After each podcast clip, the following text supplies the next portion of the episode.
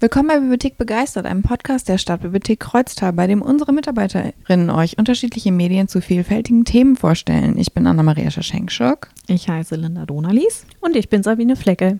Und heute haben wir? Heute geht es um ja, Demokratie, die Wahl, die steht ja jetzt an. Und da habe ich einfach mal ein Bilderbuch mitgebracht. Das heißt Bestimmer sein, wie Elvis die Demokratie erfand. Das ist von der Katja Reider und der Cornelia Haas. Und ja, die Situation ist die, es gibt Stress im Dschungel wegen äh, diverser Sachen. Zank, Stunk und Streit rund um die Uhr, von früh bis spät Gemecker nur. Wer hat gebrüllt, wer schnarcht zu laut, wer hat die Kokosnuss geklaut? Andauernd gab's ein Mordsgeschrei, oft drohte gar ne Keilerei. Sehr schön fand ich, wie ich das meiner Tochter vorgelesen habe bei der Frage, wer hat die Kokosnuss geklaut, brüllte sie sofort, das Baby. ja. Ähm, genau, also es ist völlig klar, die brauchen jetzt irgendwie eine Lösung in dem Dschungel für die Gruppe. Und äh, ja, ein Bestimmer soll her. Und dann ist es echt schön gezeichnet auch. Ähm, die Löwen, die könnten das unglaublich würdig machen. Ich finde, das kommt auf der Zeichnung auch sehr gut rüber, wie würdig sie das machen können.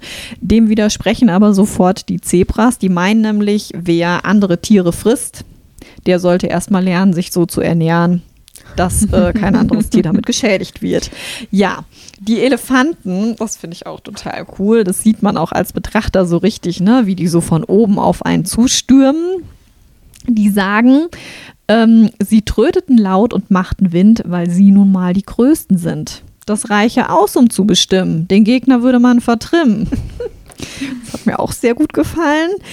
Ähm, ja, und dann kommt eben Erdmännchen Elvis und das schlägt vor, vier Tiere zu wählen und die sollen dann als Vertretung für alle bestimmen. Und dann wird gewählt, die Wahl ist auch geheim und ja, danach heißt es dann, gewählt für vier Jahre, euer Ziel, unser Glück. Wir wünschen euch Weisheit, Vernunft und Geschick. Die Bilder sind in ganz satten Farben gemalt und es gibt zum Teil auch ganz interessante Perspektiven, finde ich, wie gerade bei den Elefanten oder bei den Löwen äh, oder wo auch man von oben nach unten dann schaut. Und die Tiere sind humorvoll karikierend gezeichnet und es gibt auch ganz viele Details zu entdecken. Ich finde, die erinnern so ein bisschen an mal rundes Landleben, ne? Ja, ja. Und was mir gefällt, ist, dass es gereimt ist. Mm, und trotzdem finde ich total verständlich hm. geschrieben. Also und auch, auch schön gereimt, dass es dann passt, ne, von den Silben und so. Aber es sind jetzt keine Wörter, wo man, ich mal mit dem Vertrimmen, das wird man jetzt so vielleicht nicht sagen, aber da ist hm. eigentlich jedem klar, was damit gemeint ist, ne? Gucken ja. wir ja wahrscheinlich auch mit Mama und Papa zusammen an. Ne? Genau, dann kann man ein bisschen erklären. Und ich finde, Reime tragen ja auch manchmal dazu bei, dass man ähm, Wörter nimmt, die man jetzt im normalen Text vielleicht nicht nehmen würde. Ja, nee, also ich finde auch, es ist sehr verständlich, kindgerecht geschrieben, ähm, kann man wunderbar ab vier mit Kindern dann lesen. Da lässt ja dann der Familienrat nicht lange aus sich warten, oder? das konnte ja, die, die sind zum Glück noch nicht gekommen. Ja, falls deine Kinder so ein bisschen Anregung brauchen, ja, eigentlich müssten sie dafür ein bisschen, bisschen älter sein, kann ich hier ähm, ein Buch empfehlen, was ich normalerweise mir nicht genommen hätte. Ne, äh, die Bademattenrepublik, Anleitung zum Aufbau einer eigenen Demokratie, hätte mich jetzt an sich nicht so gereizt, aber ich muss sagen, ich bin total begeistert davon.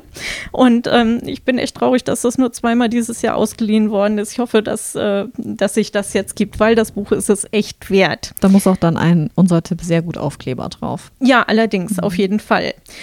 Ähm, wusstet ihr, 99,99999, ich weiß nicht, wie viele 9 Prozent der Welt gehören natürlich schon irgendeinem Staat, ne? Aber es gibt ein paar ganz winzig kleine Flecken, bei denen das nicht so ist. Und wenn sie auch nur so groß sind wie eine Badematte.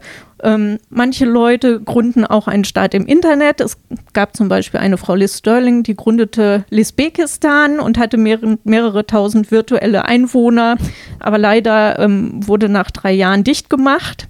Aber ähm, es gibt also tatsächlich noch, noch Orte, virtuell oder auch nicht, wo man quasi ein Land gründen könnte. Mhm.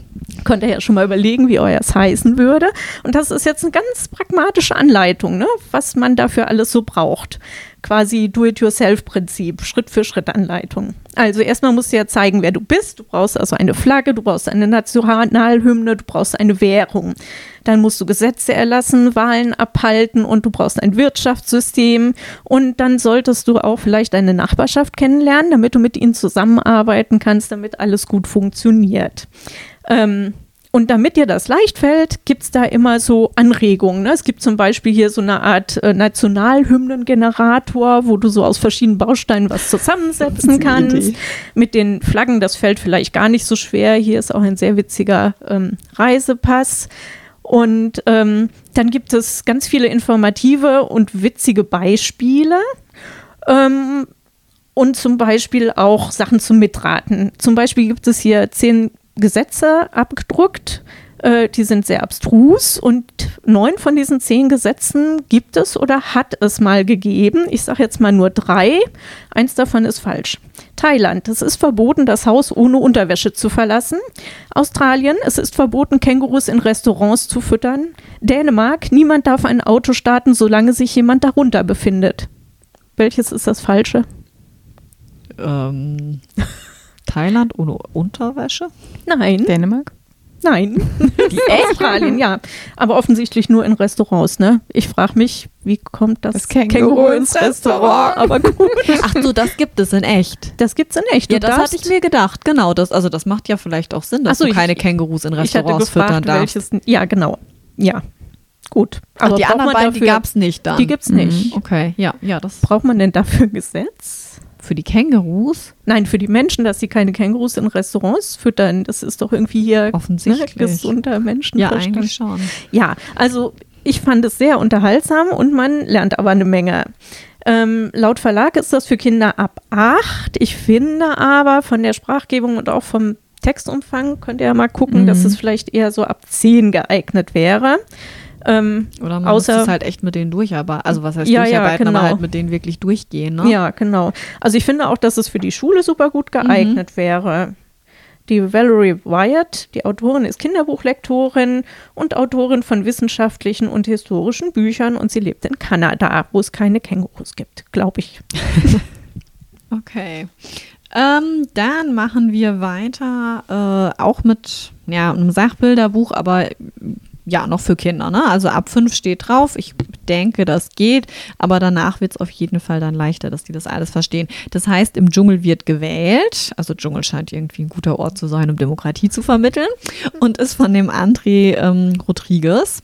Ja, also dieses Mal entsteht die Aufregung, weil der Löwe den Fluss umgeleitet hat, um ein eigenes Schwimmbad zu haben und der Rest sitzt halt jetzt auf dem Trockenen. Und da beschließen die Tiere zu demonstrieren, was dem Löwen Schnuppe ist. Und daraufhin setzen sie ihn einfach ab und organisieren eine Wahl. Dafür gibt es natürlich jetzt Wahlregeln. Äh, das war jetzt was, das finde ich in dem Buch total cool. Die haben diese ganzen Sachen, ähm, die halt zur Wahl gehören, unterstrichen. Also zum Beispiel, wir gründen eine Demokratie, wir halten eine Wahl ab, dann ist halt Demokratie und Wahl unterstrichen und dann hat man am Ende so eine Erläuterung dazu was das äh, bedeutet. Ja, dann gibt es halt Wahlregeln, also dass jedes Frühjahr neu gewählt wird, dass jedes Tier kandidieren kann, dass alle nur eine Stimme haben, die Wahl ist geheim. Ähm, also alles Regeln, die wir jetzt eigentlich so auch für unsere Wahlen kennen. Ähm, es melden sich zwei Kandidatinnen, die Schlange und das Faultier, und zwei Kandidaten, der Löwe und der Affe. Ja, dann sieht man die Wahlplakate. Die finde ich auch echt cool, immer auf einer Doppelseite, ne? Äh, die auch sehr unterschiedlich sind. Also dem Affen ist äh, das mit dem Löwen, dass der Löwe wegkommt, am wichtigsten. ähm, ja, der Löwe, der ist halt sehr königlich. Ne? Äh, die Schlange ist auch eine Frau des Volkes. Genauso vielsagend wie die Wahlplakate, die man im Moment überall sieht. Ja, ja. Äh, sie haben auch alle einen Vize, den man mitwählen kann. Ähm, ja, und das Faultier, das steht zum Beispiel äh, dann dafür, dass halt äh, mit Geduld und Ruhe, dass man damit eine Menge erreichen kann. Ja. Ähm, genau. Auch sehr schön finde ich, ähm, wie dann, also dann kommt halt der Wahlkampf, ne? also diese Erläuterung zum Wahlkampf, die hat mir auch unglaublich gut gefallen. Ähm, also sie erschienen im Fernsehen, machten Selfies mit Tieren anderer Tierarten, verteilten Zettel und redeten sehr viel.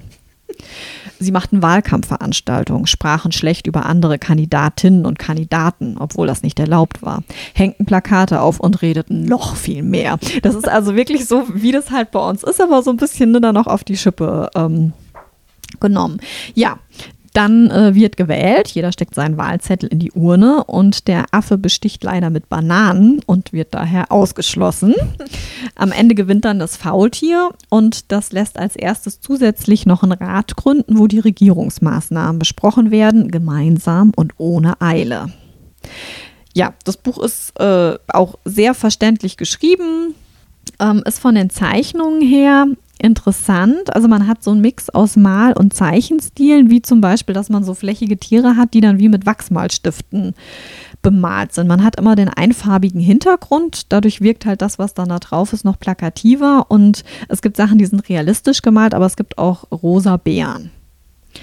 Das Buch ist in fünf Workshops in Brasilien mit und für Kinder entstanden. Ich finde, das merkt man in Zeichnungen an. Und sie haben das die Kinder halt durchspielen lassen. Also die Kinder waren die Dschungeltiere und äh, haben halt diese Wahl durchgespielt und diese ganzen Erkenntnisse sind dann halt in das Buch geflossen. Ja. Ich finde, das ist eine coole Geschichte, die man halt mit Vorschulkindern dann aber auch in der Schule ähm, durchlesen kann und vielleicht hat man dann auch Lust, selber mal so eine Wahl nachzustellen.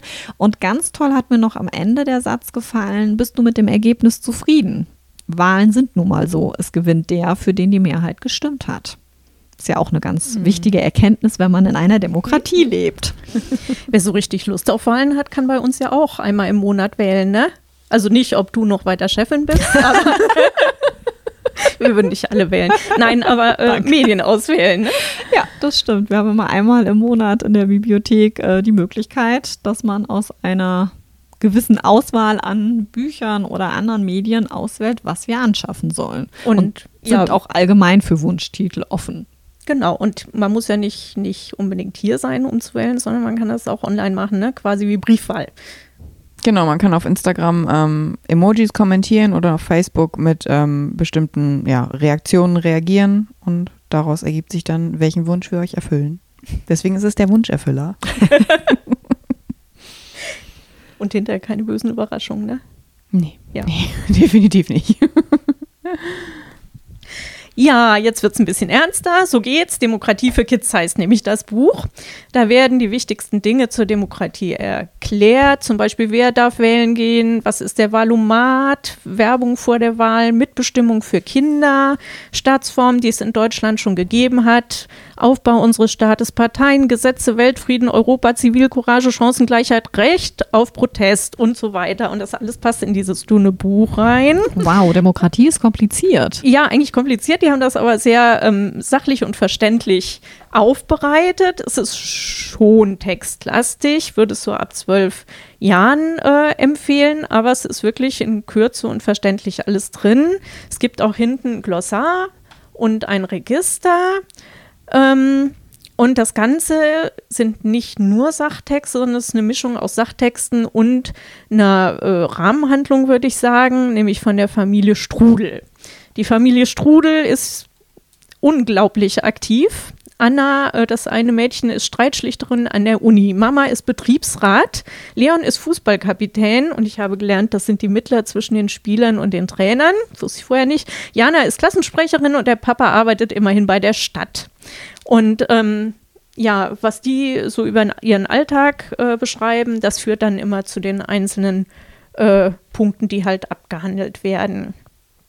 Ja, das finde ich sehr informativ und man kann es auch punktuell lesen. Ich denke, dass es auch für weiterführende Schulen äh, geeignet ist. Das Buch versucht außerdem alles richtig zu machen. Es ist klimaneutral gedruckt. Die äh, Leute, die hier abgebildet sind, sind bunt gemischt, also alle Altersklassen, alle Hautfarben, Haarfarben, alles Mögliche. Und das Sternchen wird auch gleich ganz am Anfang eingeführt, wobei mich dann gewundert hat, dass die Familie, äh, die da vorkommt, dann doch recht ähm, traditionell ist. Gut, ja. Von den Illustrationen finde ich es eigentlich auch ganz, ganz gut, ne? Das äh, passt zum sachlichen Stil hin. Ja. Kann man wirklich empfehlen. Ja. Ähm, wir bleiben ein bisschen bei Demokratie für Kids sozusagen. Und zwar habe ich das Sachbuch äh, Unfree Speech von Joshua Wong mitgebracht. Ich weiß nicht, ob euch der Name was sagt. Genau, ihr nickt Ja. beide. Ähm, für diejenigen, die es nicht wissen, er ist so ein bisschen das äh, Gesicht der Protestbewegung in Hongkong. Und es ist nicht sein erstes Buch, aber es ist sozusagen sein erstes Buch, äh, in dem er erzählt, wie er überhaupt äh, dahin gekommen ist, wo er, wo er jetzt ist. Ähm, und zwar hat er als 14-Jähriger sich das erste Mal mit der äh, Regierung in Peking angelegt.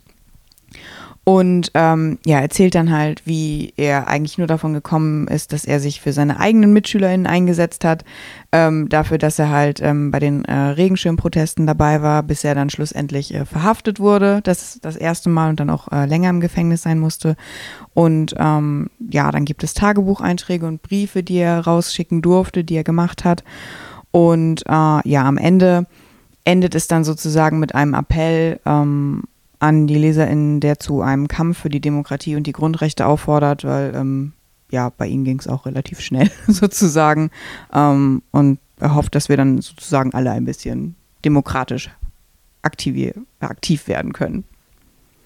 Da gehört einiges an Mut zu, ne? Da gehört richtig viel Mhm. Mut zu, das erzählt er auch, wie er als 14-Jähriger, wie er da angefangen hat.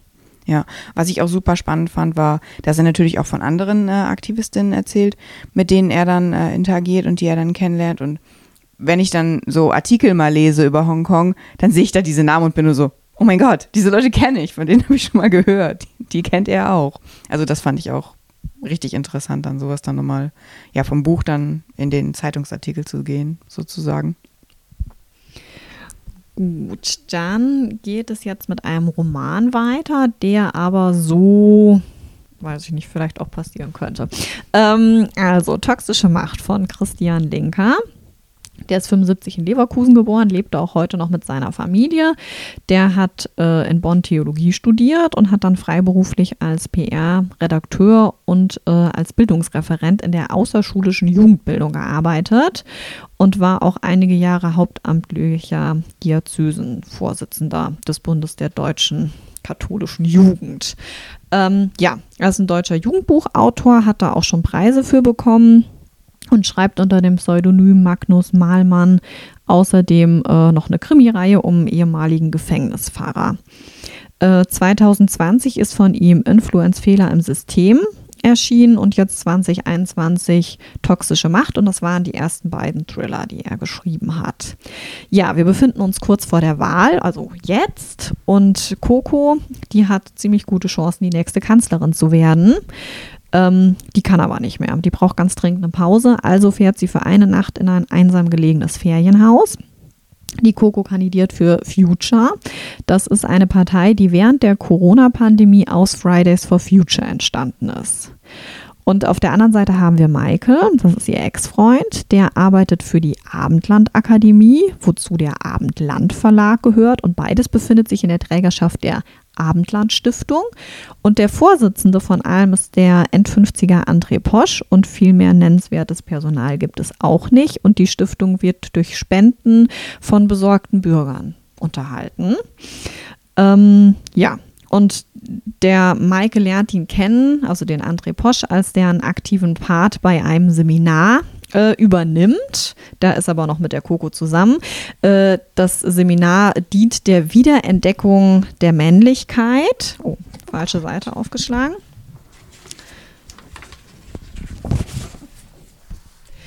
Und damit einem klar wird, was das so ein bisschen ist, sage ich einfach mal, was man bei diesem Seminar als Mann erlebt. Ähm, neben diversen Sporteinheiten, nach Art von Überlebenstrainings gibt es eine Einführung in nordisch-germanische Riten, finde die Kraft der alten Götter in dir und Vorträge zu den Themen No More No More Mr. Nice Guy, echte Frauen lieben dominante Männer und warum jeder deutsche Mann das Recht auf freien Waffenbesitz haben sollte. Oh mein Gott. Und der Part von Michael ist angekündigt mit dem Titel Stähle dich in der Argumentationsschlacht, Diskussion mit einem echten Gender-Ideologen. Und die beiden, habe ich das richtig verstanden? Ja, also das ist, das ist der, genau, also Coco und Coco und Michael sind zusammen. Wie? ja, das ist, also das ist echt, ähm, ja, ich, ich, ich sage da gleich noch was zu. Genau, also äh, man hat jetzt direkt auf den ersten Seiten, da macht sich einmal die Coco eben von äh, der letzten Wahlkampfveranstaltung auf äh, in dieses Ferienhaus und der Michael macht sich parallel auch auf den Weg dahin, weil die Coco ihn hergebeten hat zum Reden.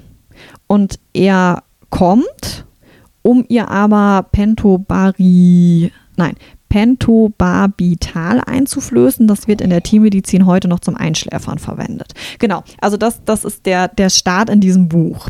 Und das Buch lebt dann eigentlich von diesen also ne, das, das ist ja echt jetzt nicht viel Zeit, die man im Echt irgendwie überbrückt. Und das Buch lebt dann von den sehr gut gesetzten Rückblenden zwischen der Fahrt von den beiden zum Ferienhaus, ihrer Begegnung dort und dann dem Wahlabend.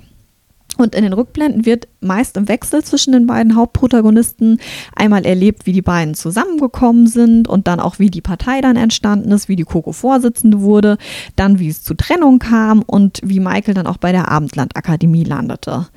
Es klingt jetzt vielleicht ein bisschen verwirrend, aber es ist total gut strukturiert und liest sich auch sehr flüssig. Also ja, genau. Die ähm, Coco ist 24, VWL-Studentin und macht während der Pandemie gerade ihren Bachelor. Ähm, die ist im Grunde eine ganz durchschnittliche junge Frau, die gerne mit Menschen zusammen ist, spontan ist, die liebt zu reisen, ist politisch interessiert, ist intelligent. Und warum die zum Gesicht der Future-Partei wird, das finde ich, kommt hier jetzt total gut raus. Ich zitiere nochmal. Ähm, da sind die halt ja bei so einer, bei so einer Vorgründungskonferenz von der Partei. Ich glaube, dass Geschwindigkeit genau unser Problem ist. Inwiefern? Das ist doch der wahre Grund, warum so viele Menschen rechts wählen, weil ihnen die Veränderung zu schnell geht.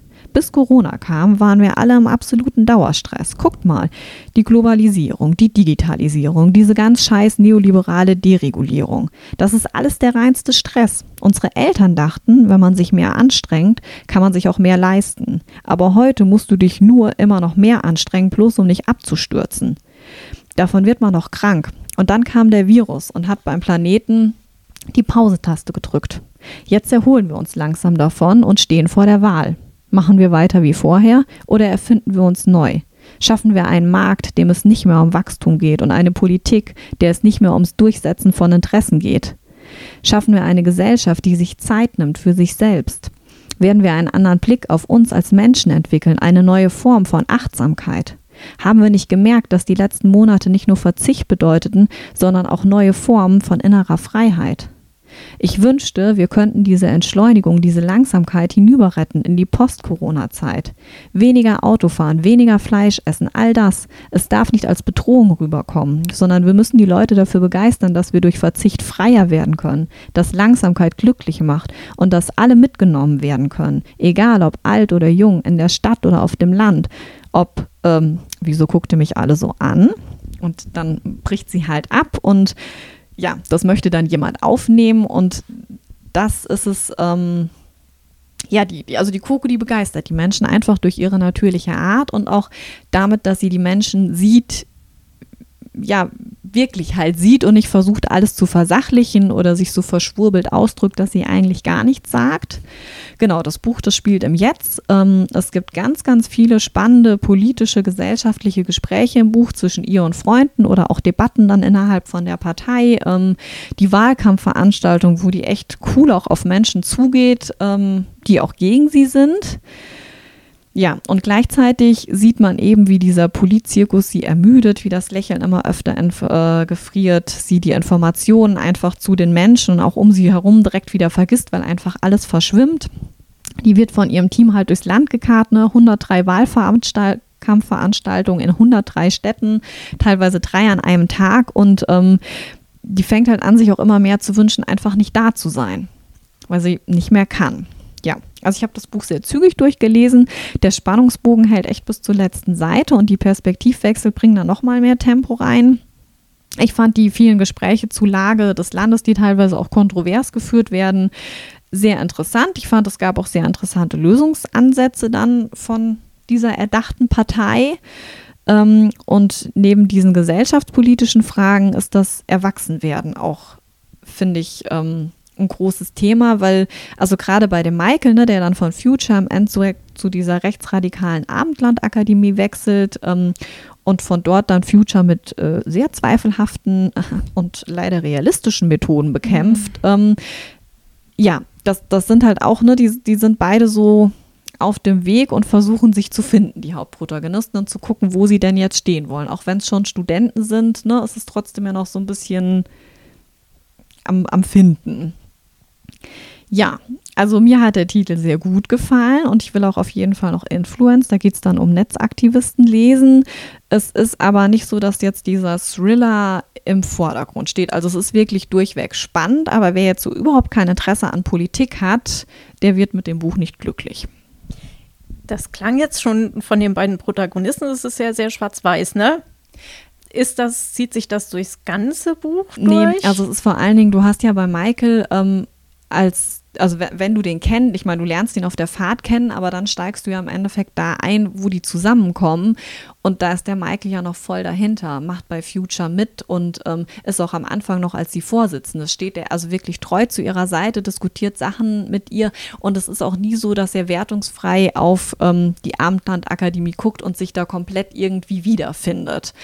Aber es gibt schon, also der André Posch ist auch schon intelligenter Mensch. Ich meine, sonst wäre er wahrscheinlich auch nicht so weit gekommen. Und der stellt auch gute Fragen und auch Fragen, die ihn halt sich selber hinterfragen lassen. Ne? Weil er sagt zum Beispiel, ist dieses idealistische Leben nicht unglaublich anstrengend?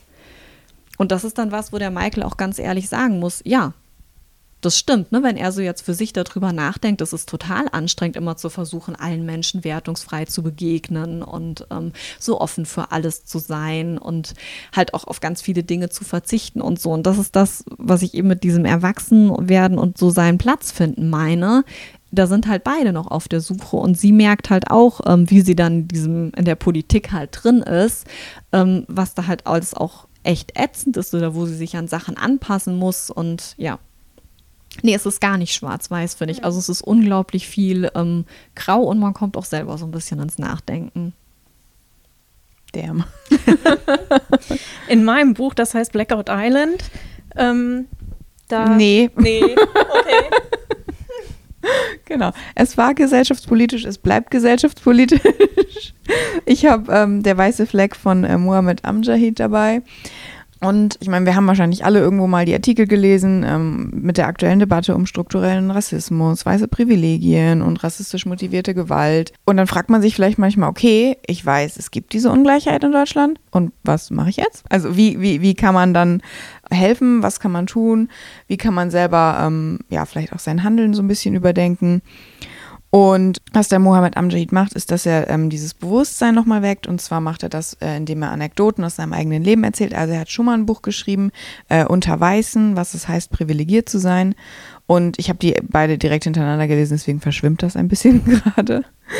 Aber genau, basically erzählt er halt eigentlich, wie es halt ist, als nicht weiße Person in Deutschland zu leben, was ähm, teilweise gut ist, was teilweise nicht gut ist und wie er dann halt auch mit seinem, äh, wie man, nee, nicht wie er, sondern wie wir mit unserem eigenen erlernten Rassismus umgehen, umgehen können und dem entgegenzutreten. Und dann ähm, gibt er auch 50 Lifestyle-Tipps für Süßkartoffeln.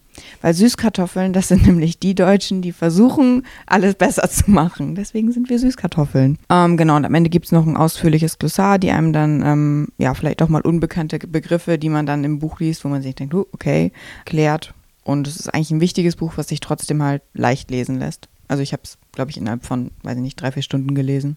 Süßkartoffeln. Das hätte mein Buch auch ein bisschen mehr nötig. Ähm, es heißt Blackout Island und ich habe geübt, aber ich krieg's nicht hin. Ich sag's trotzdem. Ist von Sigrior Halalin Björnsdotter.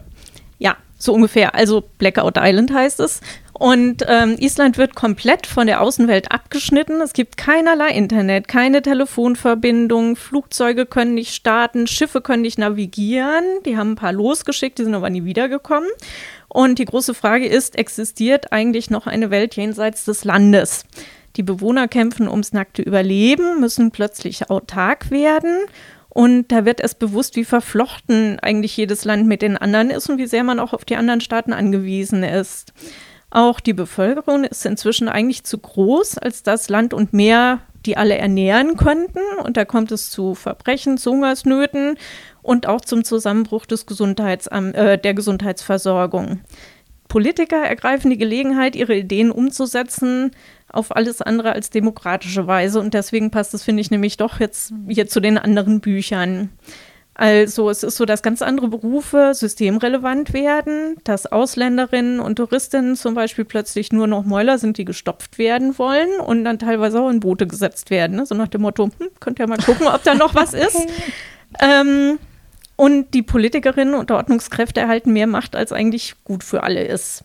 Ich finde, dass die Autorin sehr gut ähm, Gesellschaft beobachtet hat, dass sie sehr gut überlegt hat, was realistisch sein könnte und dass Katastrophen dazu führen können, dass demokratiefeindliche Gruppierungen versuchen, an Macht zu gewinnen. Ähm, da werdet ihr mir ja alle zustimmen. Ne? Mhm. Ne? Genau, es ist bedrückend, es ist ein, eine Dystopie. Und ähm, aber ich halte es für realistisch und es ist ein überraschendes Ende. Es hat mir sehr gut gefallen. Ja, ist auf jeden Fall ein Buch, was sich äh, zu lesen lohnt.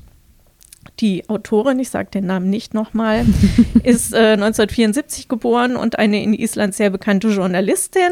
Blackout Island war ihr Romandebüt. 2019 bisher gibt es keine weiteren Titel.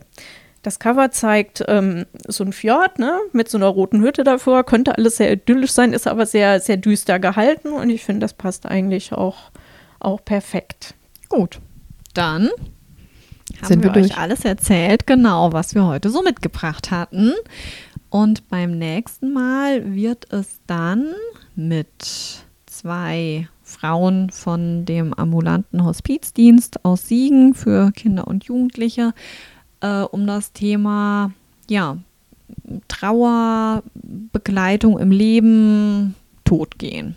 Genau, dann sehen wir uns nächstes Mal. Wir hören uns. Wir hören uns. Tschüss. Ciao.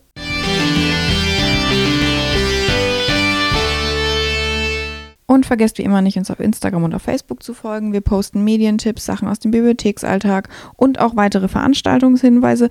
Und wo wir gerade bei Veranstaltungen sind, in ungefähr einem Monat, am 20. Oktober, veranstalten wir eine Do-it-yourself-Podcast-Veranstaltung. Wir veranstalten eine. Ja, wir veranstalten eine Veranstaltung. Das tun wir. Ähm, für Kinder von 8 bis 12 Jahren, wenn ich mich nicht irre. Da podcasten wir einen Podcast. Wir podcasten einen Podcast.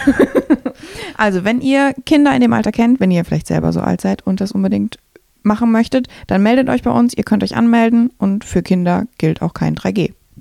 Und ihr habt bestimmt genauso viel Spaß wie wir. Genau. Alles klar, bis dann.